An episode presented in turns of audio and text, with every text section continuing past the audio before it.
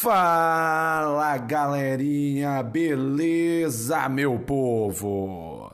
Então vamos lá, trazendo para vocês aqui um conteúdo, gente, muito polêmico, um conteúdo que com certeza vai, vai gerar bafafá, que é essa relação, essa relação é, do momento pandêmico que estamos vivendo, principalmente com as questões políticas, humanitárias, econômicas, não só não só no Brasil, mas em âmbito mundial. Pessoal, uma pergunta que muitos têm me feito: professor, por que no Brasil a pandemia atingiu condições catastróficas, professor? Porque a gente viu outros países aí que tiveram os seus problemas, tiveram ali, né, é, é, é, as suas complicações, mas num nível catastrófico, né? Você teve os Estados Unidos, você teve o Brasil, você teve ali alguns epicentros europeus. Então, assim, no caso brasileiro, né, o que justifica o fato de aqui,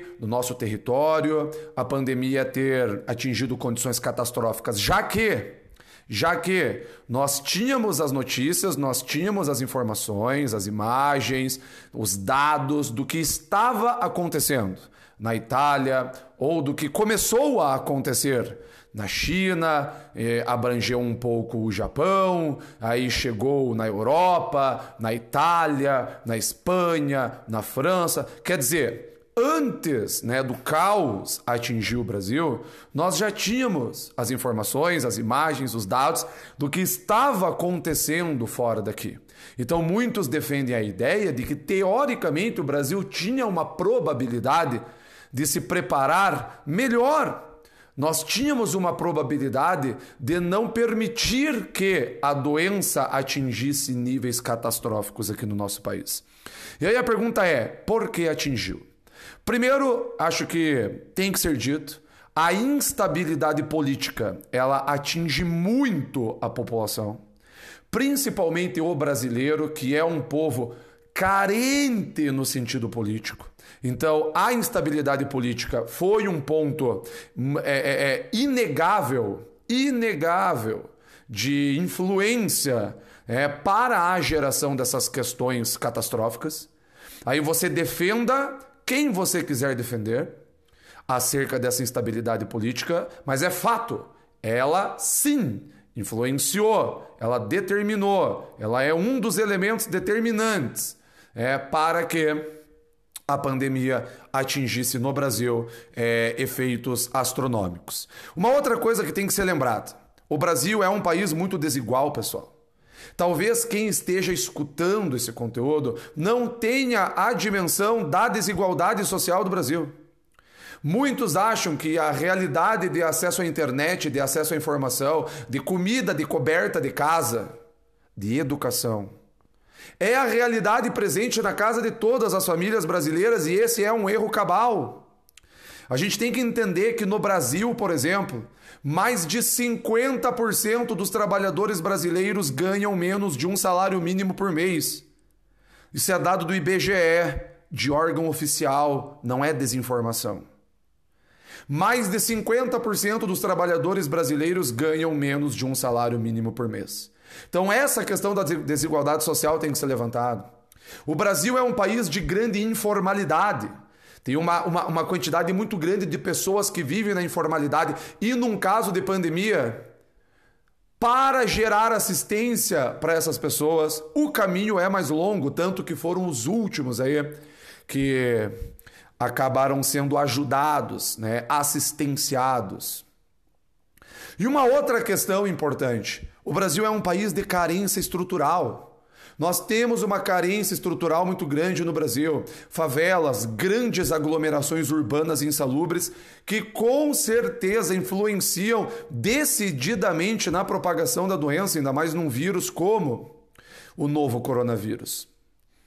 Então isso também determinou. Né? O Brasil passou por uma urbanização rápida, recente, sem planejamento, que hoje a gente colhe né, esses frutos podres aí de uma urbanização é, feita nas coxas. Algo interessante de se observar, aí saindo um pouco do Brasil e pensando um pouco na América como um todo, pensando na América como um todo. Os países que vivem a situação mais complexa da pandemia são Estados Unidos, México e Brasil.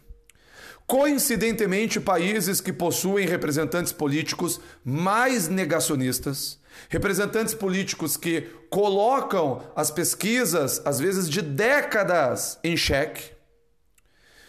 São países que tiveram políticos usando a pandemia para fazer uma, uma polarização de direita e esquerda. Isso aconteceu nos Estados Unidos, isso aconteceu no México e no Brasil também foi bem visível. E aí a pergunta de um milhão de dólares é: o que será das relações internacionais? Como se dará essa relação internacional entre os países no pós-pandemia? E aí acho que a gente pode dividir isso em, em, alguns, em alguns setores. Então você pega, por exemplo, no setor político. Na minha opinião, nós teremos sim muitas políticas nacionalistas, muitas políticas de limitação de circulação de pessoas que irão utilizar a pandemia como propaganda. Você tem na Europa já vários países comandados por governos nacionalistas. Isso é, é, é algo que aflorou na América também de forma mais poderosa, né? Nos últimos anos aí a partir da eleição de Donald Trump. Então é uma opinião minha. Acho que políticas nacionalistas, políticas de limitação de circulação de pessoas, por exemplo, elas vão ganhar força, elas vão pipocar, muitos utilizarão utilizarão a pandemia como propaganda para principalmente questão de fronteira, fechamento de fronteiras para entrada de pessoas estrangeiras, refugiados e etc. Talvez passamos aí por uma maior valorização de políticas estatais. Então nós temos aí é, líderes políticos que até então representavam e levantavam a bandeira do, nacional, do, do liberalismo, do neoliberalismo, e estão implementando políticas estatais é, de grande porte. Tivemos aí recentemente o primeiro-ministro do Reino Unido, Boris Johnson, alegando né, que ele vai utilizar no Reino Unido algo semelhante ao New Deal norte-americano pós-crise de 29.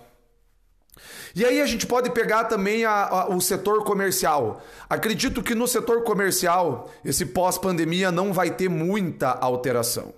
Né? Acredito que o comércio continuará a ser global, porque isso é algo que me parece que já está posto.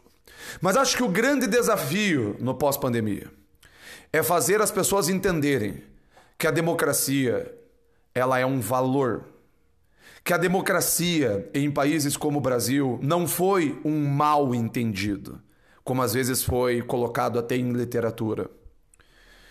Muita gente acha que a democracia ela é um truque, ela é um truque para afastar essa pessoa dos seus direitos.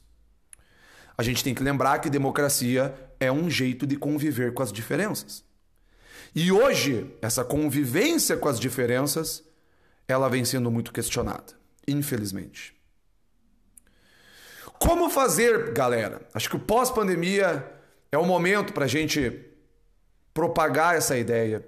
Como fazer as pessoas entenderem que a defesa dos seus próprios interesses a todo custo não é o melhor caminho.